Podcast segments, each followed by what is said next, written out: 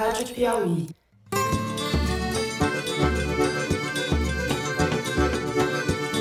Olá, sou Fernando de Barros e Silva e este não é o Foro de Teresina. É o terceiro episódio do Sequestro da Amarelinha, uma série de cinco episódios narrativos conduzidos pela Piauí, a Suíça Info e a Rádio Novelo e apresentada pelos meus amigos José Roberto de Toledo e Jamil Chad. Fica aí com eles que vocês estão em muito boas mãos. Para mim, a Copa do Mundo é uma espécie de divisor de eras. Os anos de Copa são os anos que marcam experiências fundamentais da minha vida. 1970 é a primeira lembrança da infância, uma euforia coletiva que eu nunca tinha visto e que jamais veria igual. 1974 é o primeiro trauma, a primeira derrota. 1978 é a primeira injustiça. 1982, a grande decepção. 86, a pequena decepção. 90, bom, essa daí é melhor esquecer. E 1994, hein? Pensando na faixa etária de ouvinte de podcast, é bem possível que você, que está ouvindo a gente, nem tivesse nascido nessa época. Eu lembro bem. Aí vem o Brasil, de amarelo do jeito que a gente gosta. As ruas pintadas de verde e amarelo, bandeirinhas, o expediente encurtado por causa dos jogos. Fazia 24 anos que a seleção brasileira não ganhava nenhum Mundial. A última Copa que a gente tinha vencido tinha sido com Pelé, lá em 1970. Parecia já parte da pré-história. Desde então, a frustração coletiva só aumentava. Cada quatro anos ficava maior e maior. E quem tinha que administrar essas expectativas gigantes, lá em 1994, era o técnico da seleção, o Carlos Alberto Parreira. Acima de tudo estava o trabalho coletivo, estava a equipe, o time. E o planejamento, a disciplina, a organização, nós não tivemos uma dor de cabeça, um problema ao longo de quatro meses de preparação, porque todos estavam comprometidos com um objetivo comum, que era voltar a ser campeão do mundo. A gente só espera que o Brasil possa dominar os nervos logo no início. Porque o Brasil é mais time, aí vai o Brasil. A estratégia do Parreira deu certo. O Avelange, que transformou o futebol num mega negócio global com parcerias de marketing com algumas das maiores empresas do mundo, ainda era o manda-chuva na FIFA. Ele deixou um pupilo na presidência da CBF para replicar o modelo desse negócio no Brasil. E se eu te falar que o episódio de hoje começa com uma história de amor? Eu sou José Roberto de Toledo, editor executivo da revista Piauí. Eu sou o Jamil Chad, correspondente da Info. E este é o Sequestro da Amarelinha, uma coprodução da Piauí, Suíça Info e da Rádio Novelo. Episódio 3 Vende-se uma seleção.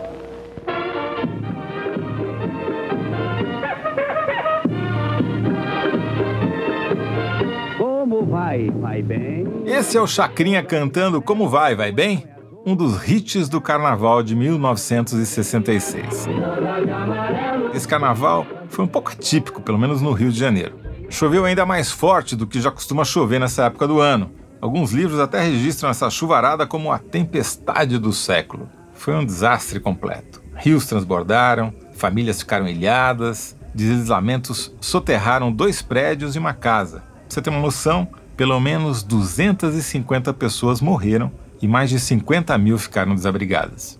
A tempestade afetou ainda uma das mais intocáveis instituições cariocas, o Carnaval. Galpões de escolas de samba não passaram ilesos pela enchente. Fantasias e carros alegóricos foram completamente destruídos. Enfim, por causa dessa chuva diluviana, o point do Carnaval do Rio em 1966 não foi no Rio, pelo menos para quem tinha grana, foi em Teresópolis, num bailinho para poucos. Como vai? Vai? Nesse baile, no Clube das Yucas, entre máscaras, serpentinas e confetes, dançava ninguém mais, ninguém menos que a Lúcia Hermione Avelange, a única filha do João Avelange. Naquele ano, o Avelange estava completando quase uma década à frente da CBD. Quer dizer, ele já mandava e desmandava no futebol nacional fazia um bom tempo. E é bom lembrar, naquela altura, a seleção brasileira era bicampeã do mundo e o sobrenome Avelange Tava com tudo. E aí, um mineiro esperto, que também estava no bailinho lá de Teresópolis nessa noite, não teve muita dúvida sobre quem ele ia tirar para dançar. O nome dele, Ricardo Teixeira. Bom, em meio à folia, a Lúcia foi apresentada para o Ricardo, um rapaz mineiro, simpático e bochechudo. Esse encontro é narrado com detalhes no livro O Lado Sujo do Futebol, do jornalista Amaury Ribeiro Júnior. Ele descreve o Teixeira como um garoto que não era baixo, nem alto, nem feio, nem bonito, nem magro e nem gordo. Mas era esperto. Era. Bom, os dois começaram a papear, o santo bateu e estava feito o estrago. Um pouquinho depois do carnaval, genro e sogro foram apresentados. E o Ricardo Teixeira entrou na vida da Avelange com muita intensidade. Mas calma que já já a gente fala disso. Lembra da entrevista que a Daniela Pinheiro fez com o João Avelange na Suíça em 2011? Ela perguntou para ele sobre esse comecinho de namoro da Lúcia com o Ricardo Teixeira. Quando ele apareceu na casa do senhor, namorando a sua filha quando ele era jovem, o que, que o senhor achou assim? Foi tudo tão natural e tudo. Na época ele não tinha nada a ver com futebol. E o senhor nessa época fazia o quê? Não, eu, eu estava na CBD Na já. CBD já, né? Exatamente. é. E ele era o quê naquela época? Ele estava estudando. A minha filha devia ter 16 anos, ele tinha dois anos mais do que ela. Ela 15, ele tinha 17. Era filho. Lá em Teresópolis ele vinha e nós estávamos sempre lá. E foi indo, foi indo, foi indo. Depois veio aqui, fez um curso financeiro aqui na Izuri. Esteve nos Estados Unidos e na hora fez um curso lá. Fez tudo. O Ricardo é, não é bobo. O que, que o senhor acha que é o maior mérito dele, assim, que ele tem? Primeiro, ele é de uma inteligência acima do normal, uma perspicácia, já não imagina. É de uma habilidade política que é do mineiro. Eu não não estou fazendo elogios ao Ricardo de graça, porque é verdade. Isso. E o senhor já tinha percebido essa inteligência dele diferente, Ah, esse isso- jeito. Indiscutivelmente. Se a senhora um dia tivesse que definir a malandragem, a senhora diz, chama-se Ricardo Teixeira. Olha, acho que se esse era o jeito do Avelange de elogiar alguém, eu fico até aliviado de ter passado longe dos elogios dele. Deixa que eu faça os elogios para você, Jamil. Perspicaz, esperto, não vou dizer malandro, porque aí a concorrência é desleal, né? Mas depois de cinco anos de namoro, o Ricardo Teixeira e a Lúcia Avelange finalmente se casaram. E três anos depois do casamento, o Teixeira conquistou de vez aquele que estava em vias de se tornar o cara do futebol mundial. Deu um neto para ele, o primeiro neto do Avelange. E sabe como foi batizado o rebento? De Ricardo Teixeira Avelange. Sim, o sobrenome paterno Teixeira acabou entrando primeiro e o materno Avelange ficou por último, soberano, perpetuando para as gerações vindouras o nome do patriarca da família. Quer dizer, já no registro civil do filho, o genro mostrou sua competência estratégica, fidelidade e submissão ao sogro. O Avelange entendeu o recado, gostou tanto que em 1989, 15 anos depois do nascimento do primeiro neto, ele arquitetou a eleição do genro Ricardo Teixeira ao posto mais alto da CBF. E o Ricardo Teixeira cai de paraquedas na CBF. Aqui de novo, o Juca Kifuri, que é quase parte do elenco fixo do nosso podcast. Não tinha como o Juca não voltar a esse episódio. Ele é um dos jornalistas que mais bem conhece o Ricardo Teixeira. E quando eu digo mais bem conhece, eu não quero dizer que eles são próximos, que gostam um do outro. Na verdade, os dois viviam em pé de guerra. E o motivo é o mesmo pelo qual o Juca virou desafeto de um monte de outros cartolas: bom jornalismo. Desde os anos 80, o Juca escreve sobre maracutaia no futebol e, claro, na CBF. Durante anos, ele levou para casa uma pilha de processos do Teixeira. Ele começou a entrar no radar depois de fazer uma matéria sobre a compra de votos para a eleição do próprio Teixeira na CBF, que aconteceu em 89. Nessas eleições aí, com o apoio do sogro, Ricardo Teixeira derrotou o então vice-presidente da CBF, o Nabi Abichedi. E tinha um detalhe. Ricardo Teixeira não gostava de futebol, não gosta de futebol. Ricardo Teixeira se dizia flamenguista. O torcedor do Flamengo se diz rubro-negro, não se diz flamenguista. Mas pior, ele dizia que torcia para o Clube de Regatas Flamengo, quando o nome do Flamengo é Clube de Regatas do Flamengo. Entendeu? E até isso. Quer dizer, ele não tinha nada a ver com isso. Ele era casado com a filha do João Belange. Essa história de o Ricardo Teixeira não gostar de futebol foi confirmada por quase todo mundo que a gente entrevistou para esse podcast. É bem parecido com a Avelange nesse aspecto, né? É que o jogo dos dois era outro. Ele era um sujeito do mercado financeiro, né? E, e genro do João Avelange. João Avelange. Esse aí é o Silvio Barsetti, também jornalista e testemunha ocular da história recente do futebol. João Avelange, no projeto dele de se perpetuar no poder na CBF e na FIFA, ele quis e conseguiu né, impor o, nome do Ricardo Teixeira, que não gostava e não tinha nenhuma relação com futebol, com esporte, e alçou o Ricardo Teixeira à presidência da CBF. Né? Recapitulando, a Copa de 86 aconteceu no México, no mesmo cenário do Tri em 70. A expectativa pelo Tetra era grande, ainda mais com uma seleção com Zico, Sócrates e Careca.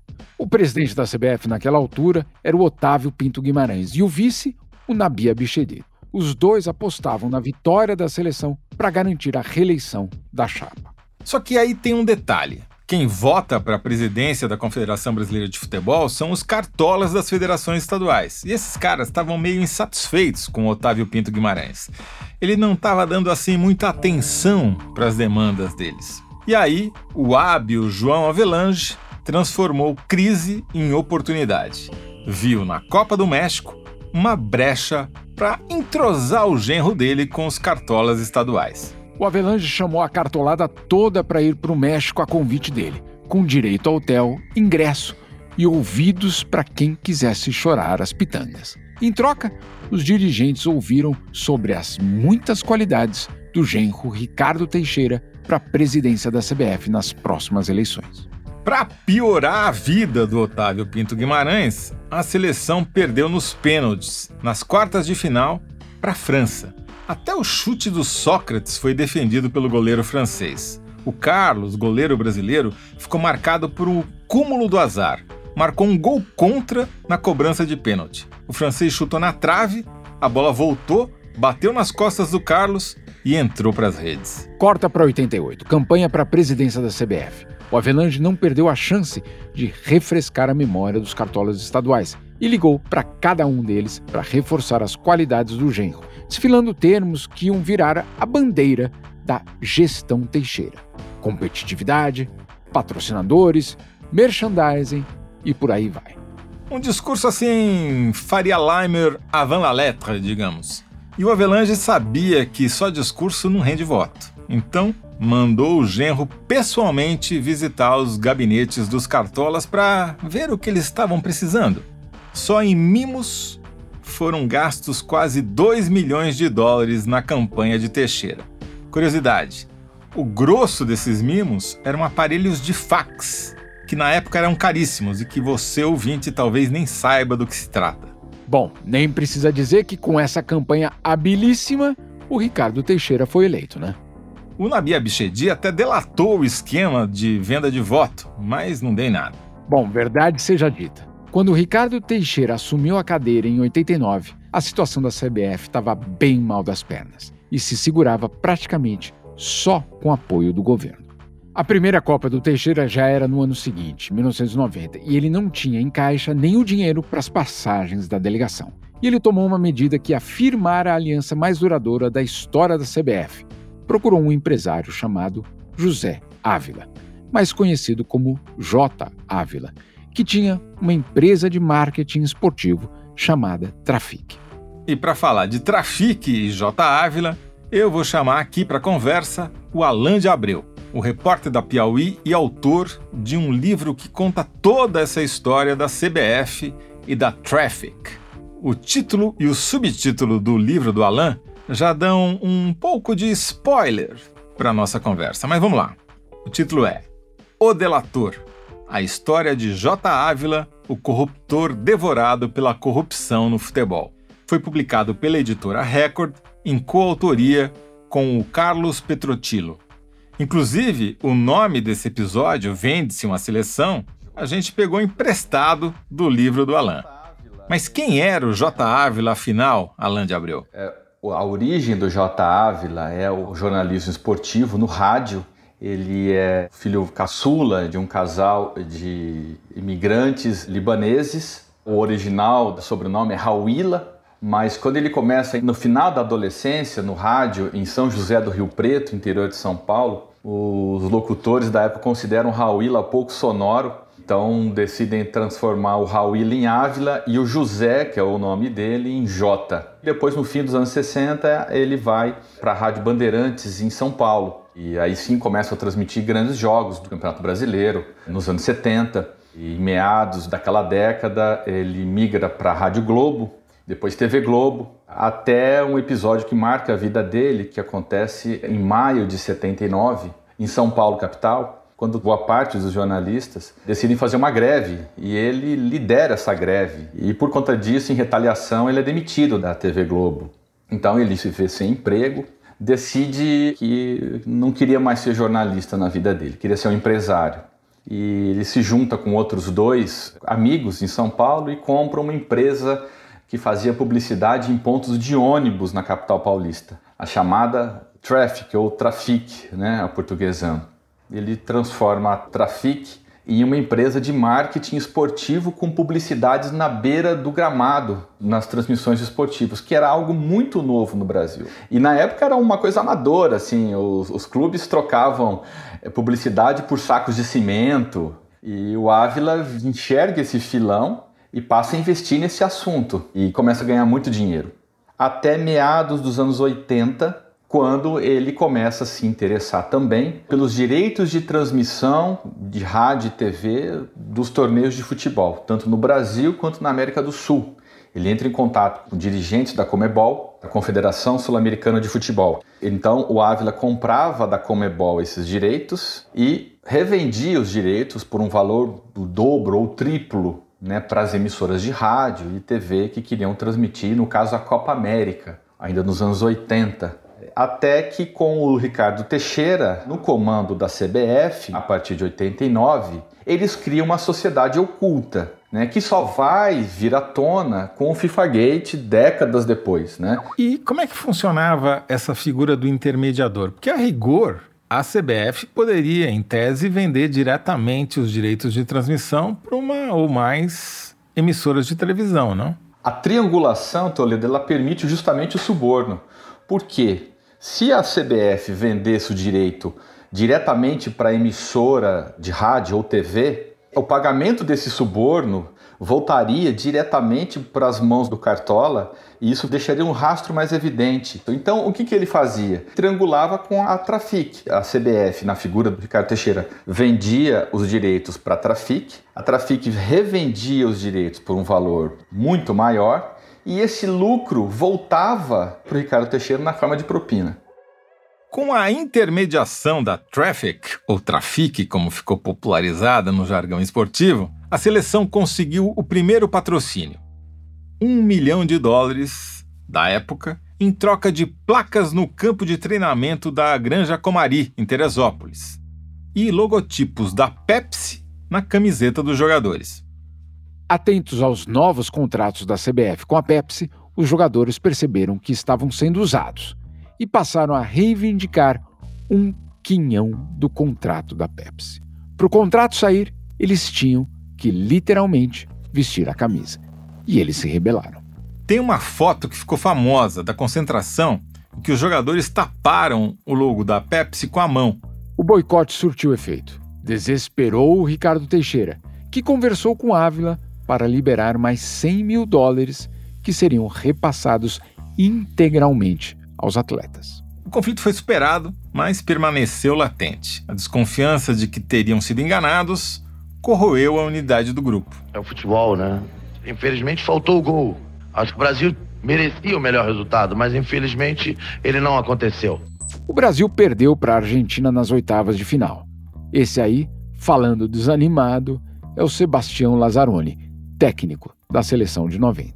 Numa declaração na época, o Ricardo Teixeira disse que os jogadores menosprezaram os adversários e só estavam preocupados com o bicho, que é como se chama a grana que eles recebem quando ganham um campeonato. Ele nunca botou a culpa da derrota no Lazzaroni, mas não demorou para trocar o técnico. O escalado foi o Parreira, que tinha sido o preparador físico do Tri em 70. Em 1991, o Ricardo Teixeira foi reeleito e trouxe o tio, Marco Antônio Teixeira, para ser secretário-geral da CBF. O tio Marco Antônio Teixeira, que diga-se de passagem, tinha vasta experiência no setor farmacêutico. Cargo de confiança, né, Janil? Tem que ser de confiança. Indispensável para azeitar, ou pelo menos para não atrapalhar, os planos de Ricardo Teixeira com o J. Ávila. Ou seja, transformar a CBF numa marca mundial poderosa e a Traffic numa das maiores agências de marketing esportivo do mundo. Acontece que a dobradinha CBF Trafic não foi bem digerida por um personagem bem importante que estava ambicionando morder um pedaço da potencial bolada do futebol brasileiro, o Rei Pelé. Depois da Pelé Sport Marketing perder as concorrências da Copa do Brasil e do Campeonato Brasileiro de 92, o Pelé deu uma entrevista bombástica para a revista Playboy.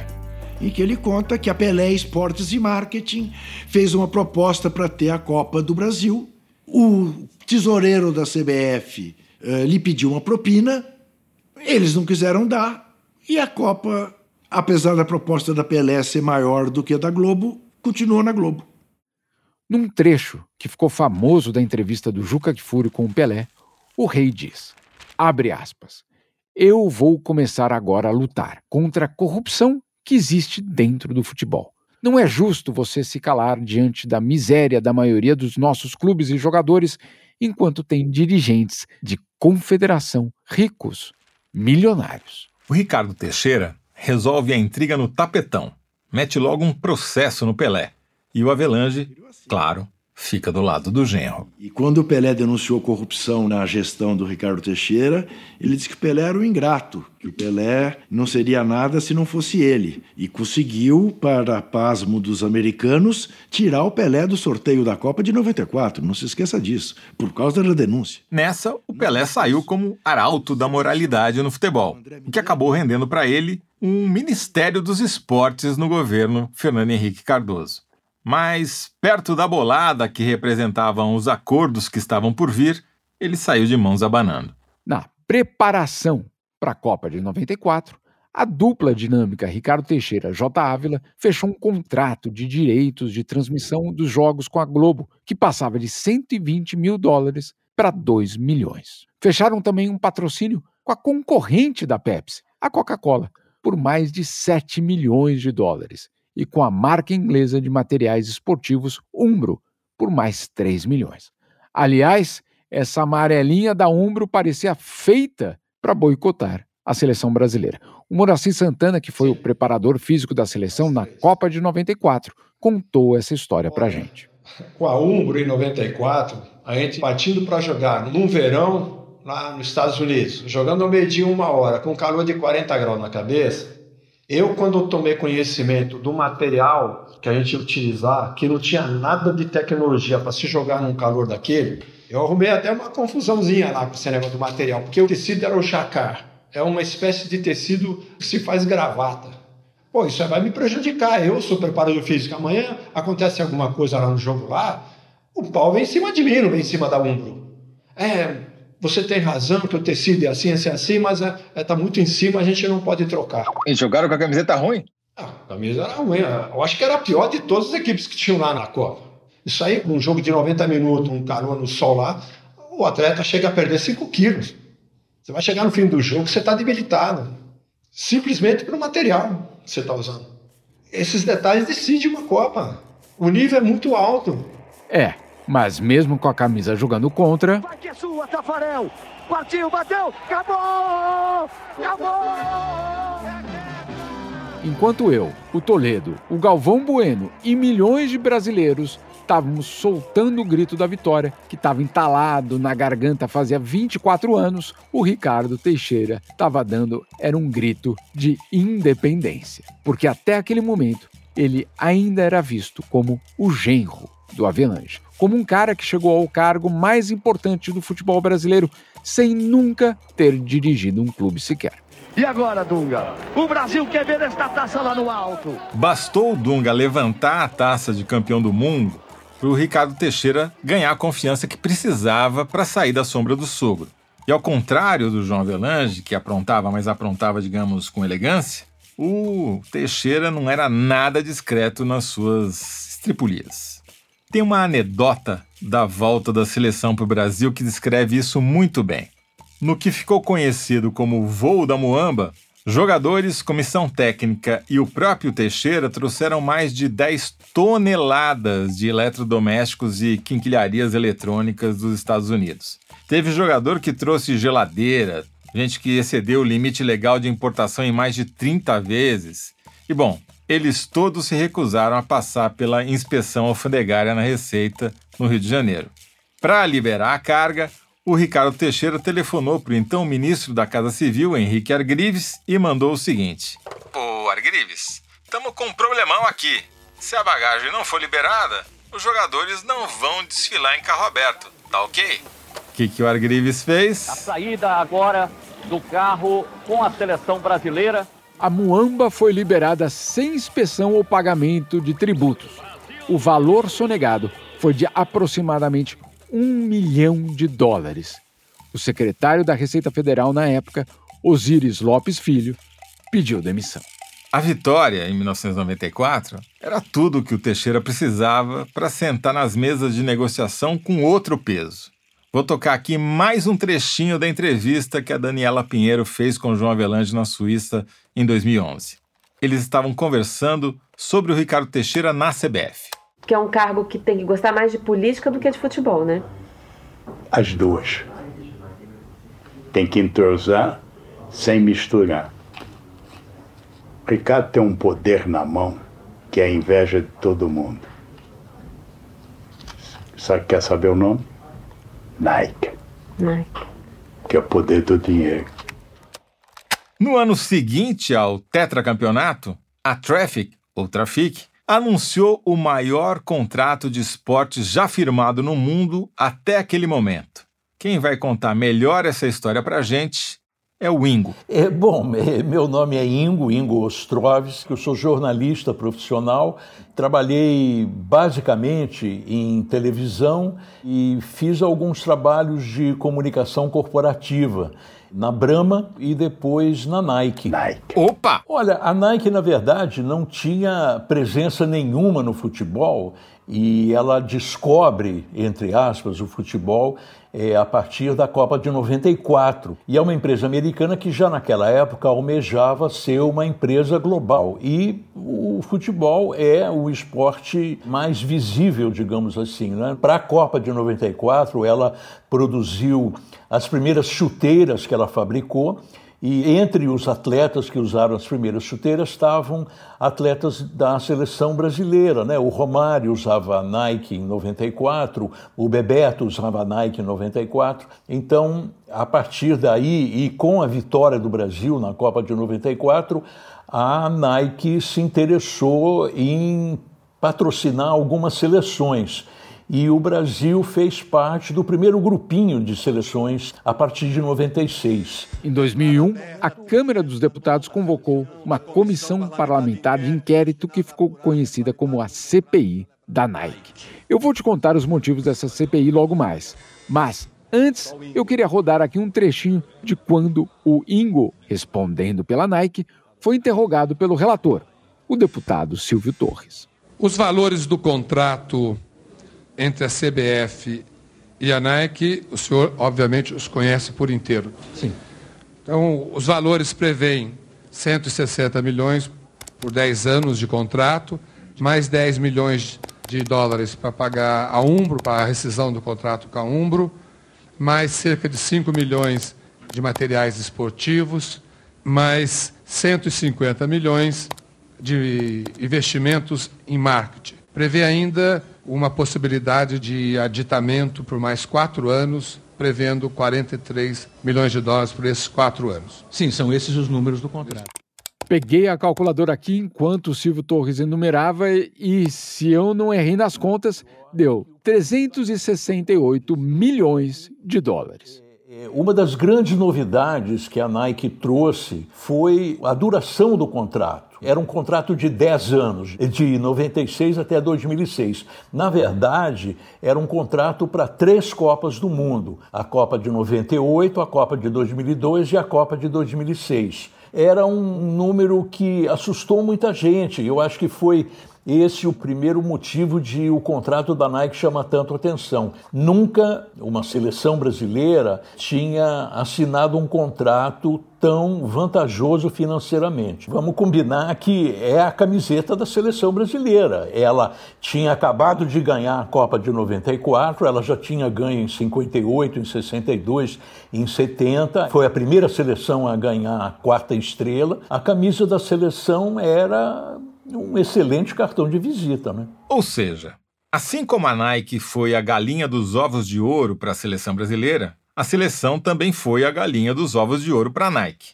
Mas eu queria mesmo entender como esse contrato foi fechado.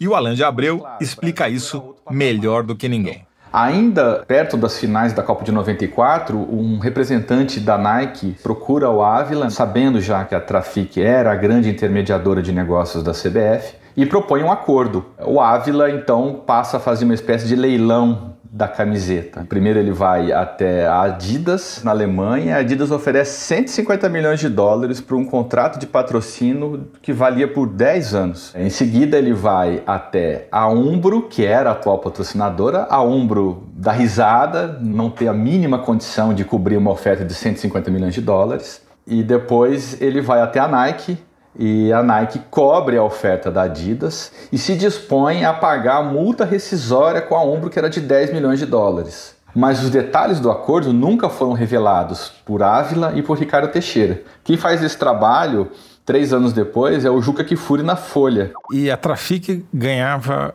como? Ou quanto?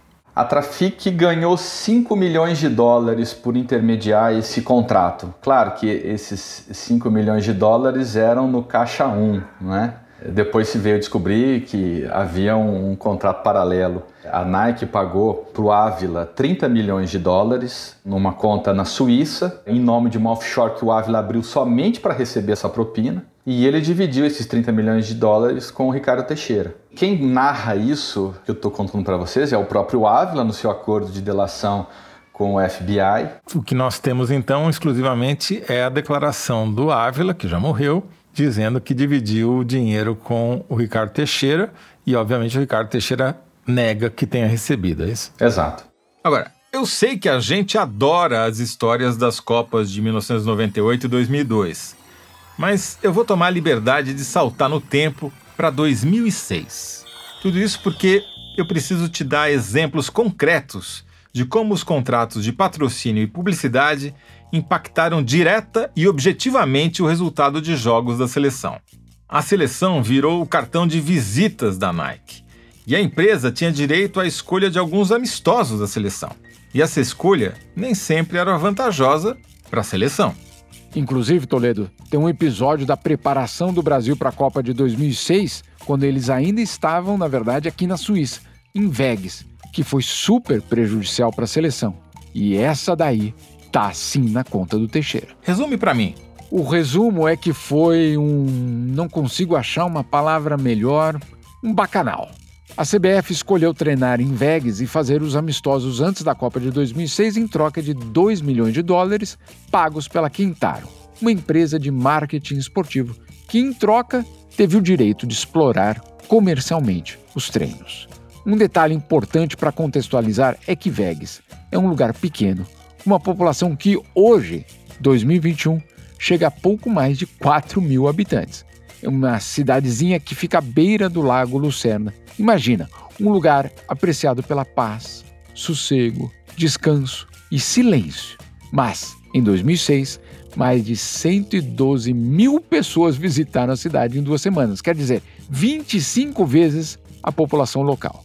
Teve até uma espécie de carnaval de boas-vindas, com direito a neguinho da beija-flor e 15 passistas comandando a festa. Bom, o resultado dessas festinhas a gente viu em campo em 2006, né? E não sou eu quem digo isso, não. É o Moraci Santana, que foi o preparador físico da seleção também em 2006. Por exemplo, o Vegas foi uma coisa escolhida pela direção da CBF, não foi escolhido lá pela comissão técnica. Até eu lembro muito bem que foi uma coisa super sigilosa, né? Que nós saímos de lá de Moscou e fomos lá para a Suíça, nós da comissão técnica, para ver o local. E chegamos lá, o pessoal da Globo estava lá. Era tão sigilosa que o pessoal da Globo estava lá. E quem escolheu foi o Marco Antônio Teixeira, que era o secretário-geral. o é isso? Marco com o Ricardo. Lembrando que o Marco Antônio Teixeira é tio do Ricardo Teixeira. Segue o jogo, Moraci. Não, porque aquilo foi uma preparação muito prejudicial, né? Porque eles venderam aqueles treinos para 5 mil torcedores. No primeiro dia, nós treinamos lá, 5 mil torcedores, nós não estamos sabendo de contrato nem de nada. No segundo dia, pela manhã, eu tinha um trabalho dentro da sala de musculação. Eu estava fazendo o trabalho e o Américo falou que era o supervisor. Chegou e falou assim: você tem que levar o pessoal no campo. Seu Américo, não tem nada programado no campo, o campo é só à tarde. Não, ele me puxou de lado, você tem que levar lá porque tem 5 mil torcedores lá que pagaram ingresso e os caras têm que ver o jogador. Tem um contrato com a CBF e tal. Tá bom. Entraram no campo, os jogadores começaram a trotar, 10 minutos, 15 minutos, e eu enrolando lá, né? O embromation. Até que deu uns 15 minutos mais ou menos, aí começou o Roberto, pô, professor, nós vamos ficar correndo aqui até que ó. Foi isso que aconteceu. Aí na hora do almoço eu falei pra Rena, pô, você tá sabendo que o torcedor lá tá sendo pago, vai ter todo dia isso aí? Aí ele chamou o Américo, falou assim, vai ser isso aí todo dia? O Américo falou assim, é, tá no contrato. Então assim, foi péssimo para nós como preparação para uma Copa. E deu em quê? Ergueu o braço, Luiz Medina Cantalejo. Um para a França, zero para o Brasil. Alguém um dia talvez consiga explicar. Bom, esse amistoso aí da Suíça foi arquitetado só pela CBF, mas em algumas ocasiões os amistosos eram escolhidos em uma parceria entre Nike e CBF. O contrato previa um número de amistosos que seriam organizados, evidentemente, para a seleção aparecer, e quando a seleção aparecia, é evidente que a Nike aparecia também, não é? Então tem alguns amistosos assim que a gente tinha que engolir porque não fazia parte lá da programação do patrocinador. Isso foi motivo de muita controvérsia, né? A Nike foi acusada de interferir na soberania brasileira e tal, coisas bastante absurdas se a gente pensar um pouquinho. Se né? tá lá 2005 lá, nós jogamos um amistoso contra a Rússia lá. Nós chegamos no estádio lá, tava menos 19, no meio tempo tava menos 29. Ganhamos de 1 a 0 o campo, quando você corria pelo lado, trincava. A Nike, evidente que ela queria atingir alguns mercados, então, mas eu não me lembro exatamente de algum problema com esse amistoso especificamente na Rússia. Mingo não lembra, mas o Moraci Santana não esqueceu. Impressionante você fazer um jogo em fevereiro, início de fevereiro, na Rússia. Como deu para ver, pro futebol, esse arranjo nem sempre foi o melhor, mas pros cofres da CBF você ter uma ideia, em 1986, a única receita da CBF foi um repasse da loteria esportiva da Caixa Econômica Federal no valor de 24 milhões de reais, já em valores corrigidos pela inflação. É um valor irrisório se comparado ao período pós-patrocínio da Nike. Em 2020, a receita da entidade atingiu 660 milhões de reais, ou seja, multiplicou por quase 30 vezes a receita da CBF entre 86 e 2020. Tudo isso graças ao contrato da Nike e outros contratinhos mais que a Trafic intermediou. E essa fortuna toda não era usada para profissionalizar o que importava, o futebol. É, na realidade, sim, não era nem falta de dinheiro, porque dinheiro sempre existiu, né? Por exemplo, nunca fui remunerado. Você participava da premiação. E algumas vezes a gente tinha diária, nem sempre tinha diária, não. Na Copa de 2006, eu estava no Corinthians. Durante a eliminatória, em 2004, eu fui dispensado do Corinthians porque estava servindo mais a seleção brasileira do que o Corinthians. E aí eu fiquei sem remuneração de 2004 até 2006. Mas o Ricardo Teixeira tinha essa ideia, né, de que você estar no, na seleção brasileira já bastava, que você está na vitrine. Eu cheguei até a comentar com o Parreira em, na Copa América de 2004, quando a gente ganhou da Argentina lá. Eu falei assim, Parreira, se aparecer algum clube aqui ou fora, e isso depender de que eu tenho que sair da seleção, com certeza eu vou sair. Ou seja, não teve um benefício direto do ponto de vista esportivo desse patrocínio milionário? Enquanto eu participei, não. Pode não ter rendido para profissionalizar o futebol, mas para o Teixeira, o contrato CBF Nike rendeu 15 milhões de dólares em propina. Isso era uma coisa do Ricardo Teixeira. Foi pelo menos o que o FBI descobriu anos depois. Jamil, me ajuda a recapitular aqui. Até agora a gente entendeu que, um, o Ricardo Teixeira montou um esquema através da venda dos direitos de TV dos jogos da seleção. A Traffic, ou Trafic, ganhou muito dinheiro intermediando esses contratos de TV, além do contrato da Nike e com outras empresas. A Nike passou a ser um player de peso no mundo do esporte mais popular do planeta, o futebol. E isso tudo era feito tão na surdina que demorou muito tempo para a imprensa esportiva conseguir explorar isso direito. O Juca, por exemplo.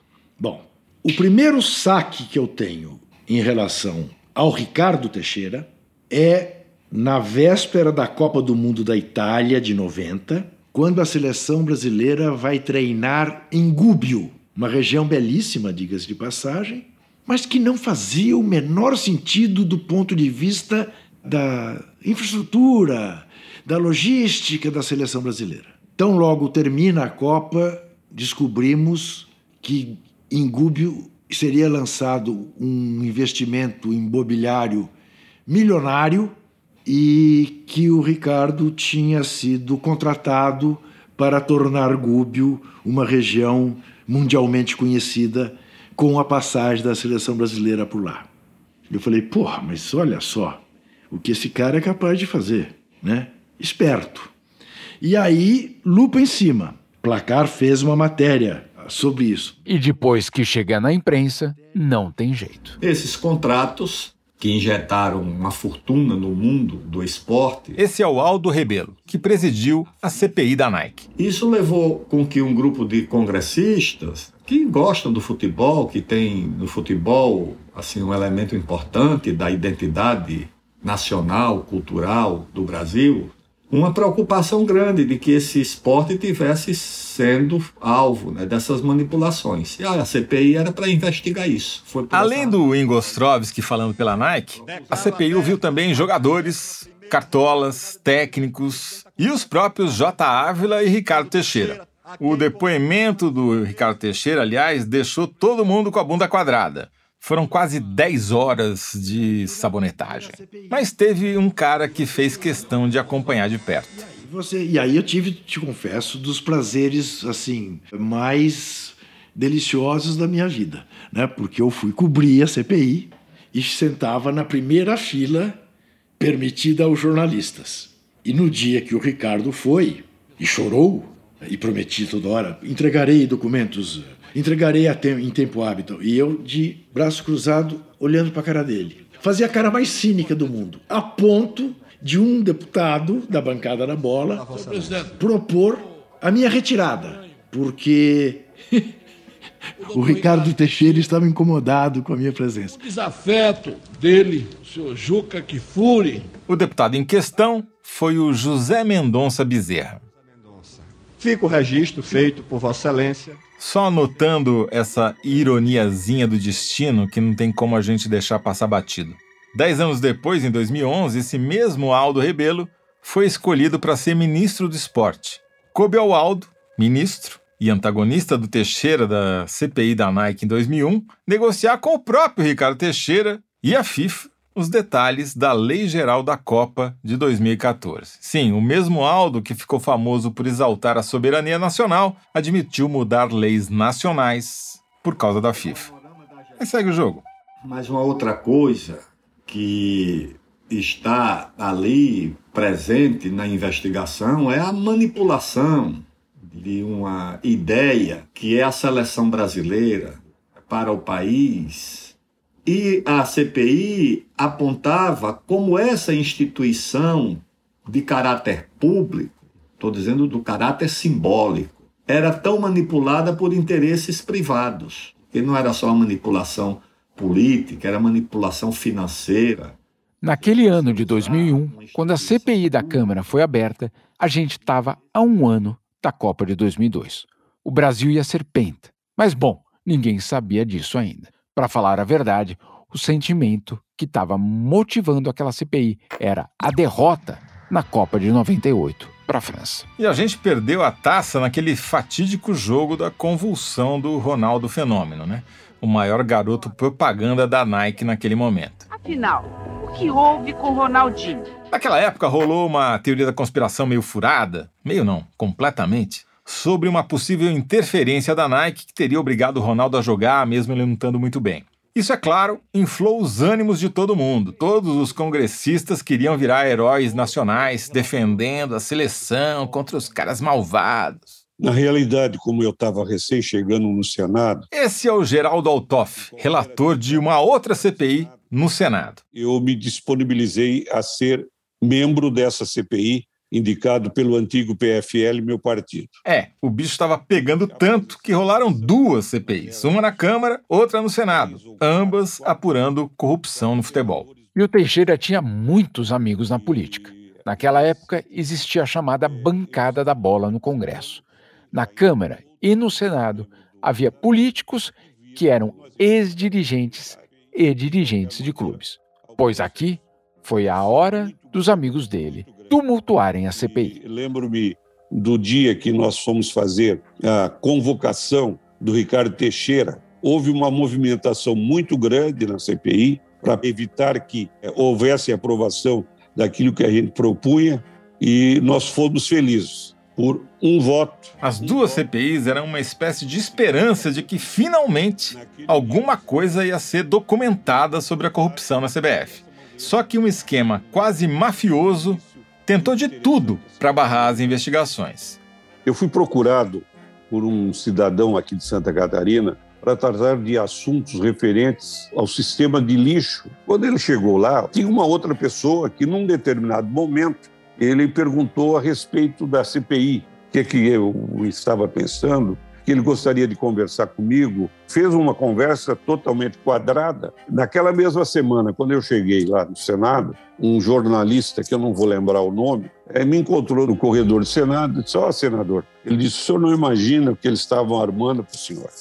Eles tinham 10 milhões de dólares para disponibilizar para evitar que o relatório saísse da maneira que saiu. Era uma, uma coisa muito preocupante.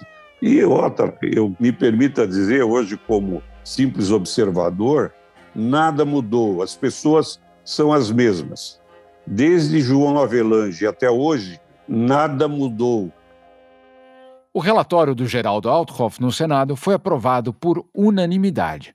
No documento, ele sugeriu, com base nas quebras dos sigilos bancários e fiscal dos investigados, o indiciamento de 17 pessoas. Entre esses potenciais indiciados estariam, por exemplo, o Eduardo José Fará, que era o presidente da Federação Paulista na época, o Eurico Miranda, então presidente do Vasco e deputado, e o próprio Ricardo Teixeira, presidente da CBF. São tantas, mas tantas as acusações contra os indiciados que eu preciso tomar fôlego antes de elencar uma por uma.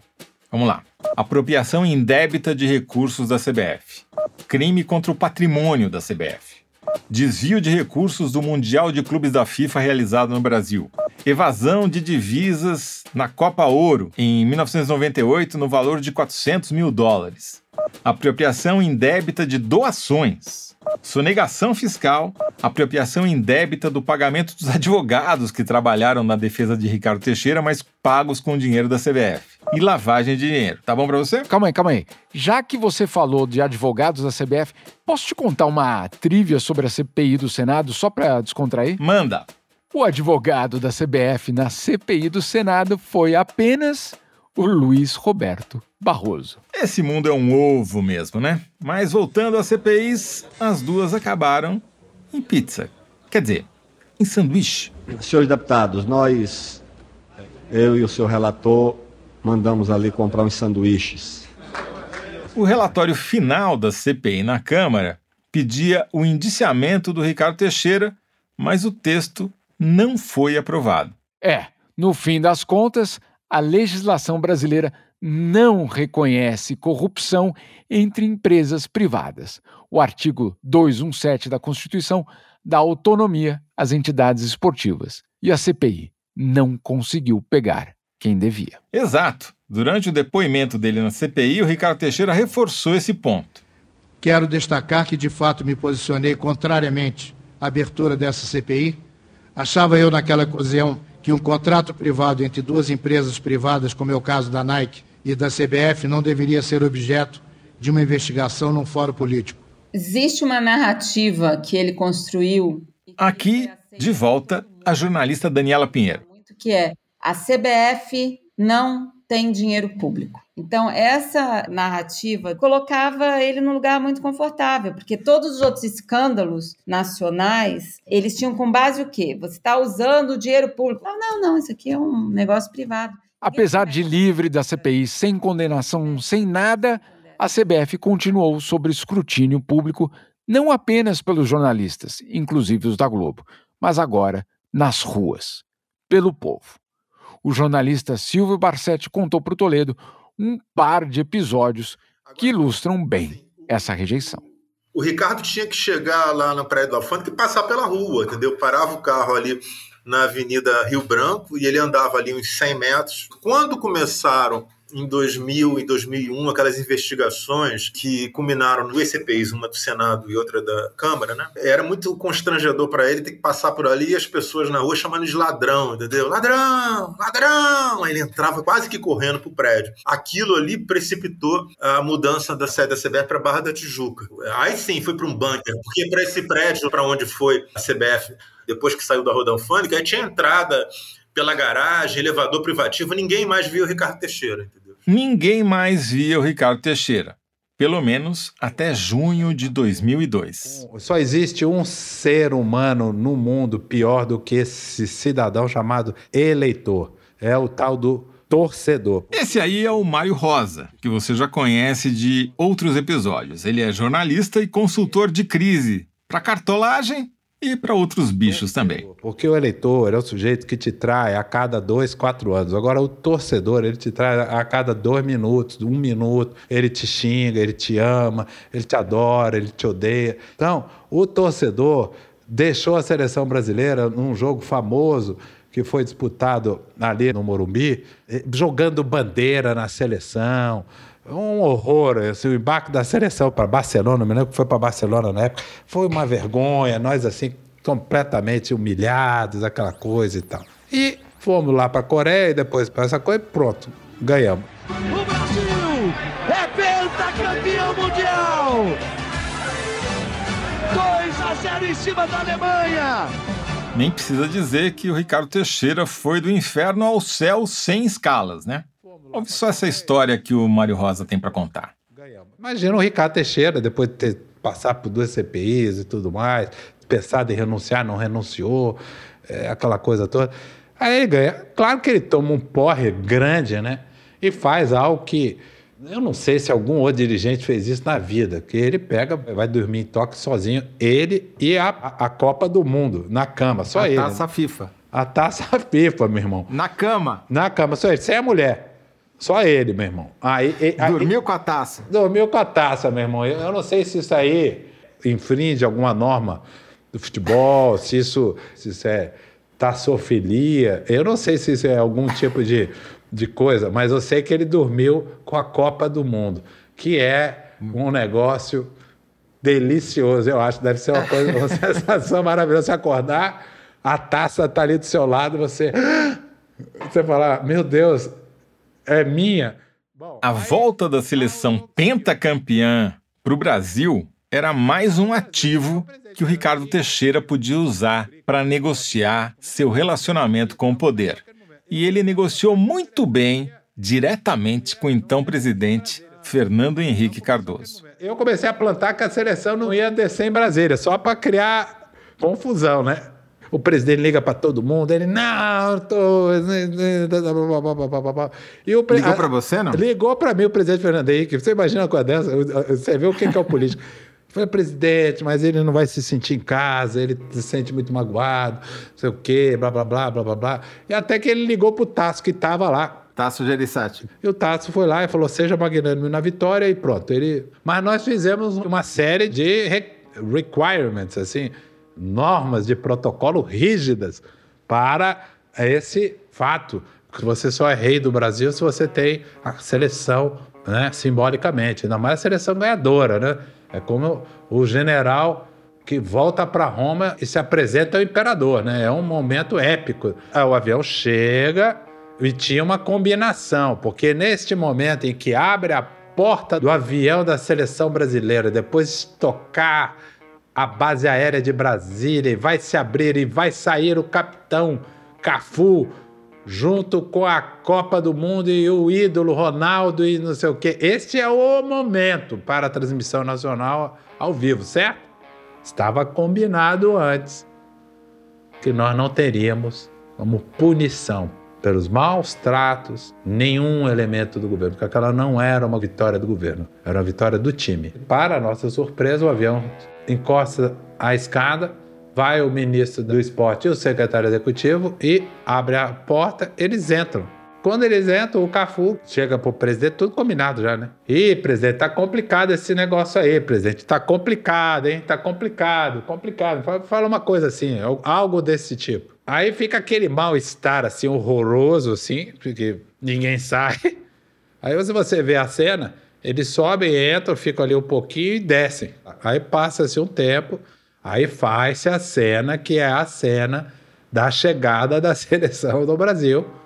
Mas, por exemplo, o consultor de crise ajudou muito porque lá dentro ia ter uma condecoração, cada um ia ter uma condecoração, uma condecoração que ia chamar Ronaldo Nazário de Lima.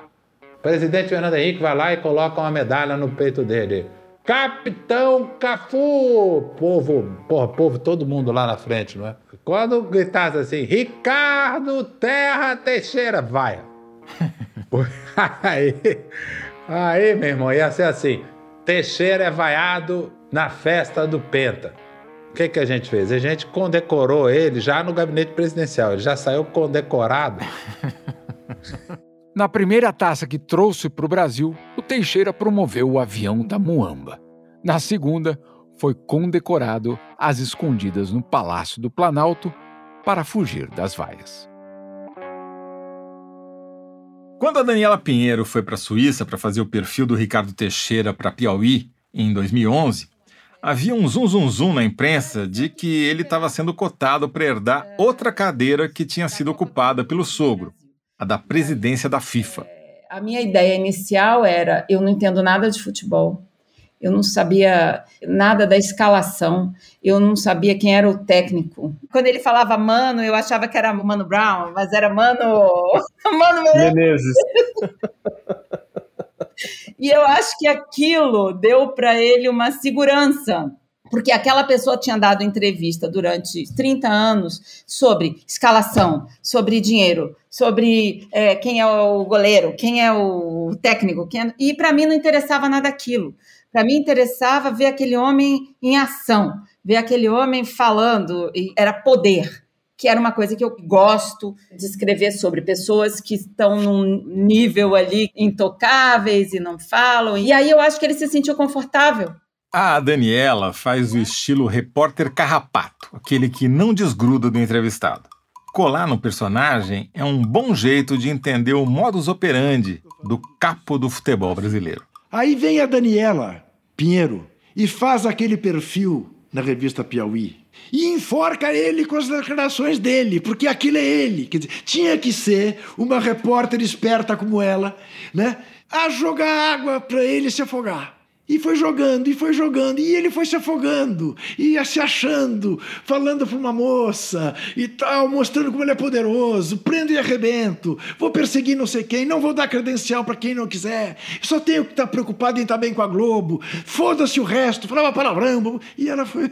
Só com aspas, com aspas, ela enforcou ele, porque ele era assim. Eu não vou dar spoiler da reportagem, porque vale a pena ler ou reler se você já leu na época. Ela tem aspas inesquecíveis do Ricardo Teixeira, como caguei montão. Quando eu decidi também fazer essa matéria, existia um, como se fosse um senso comum entre as pessoas que cobriam futebol, que o Ricardo Teixeira seria um forte candidato à presidência da FIFA. E o Avelange respondia isso, e os jornais, assim, quando digo jornais, a imprensa brasileira esportiva, cobria dessa maneira, não é?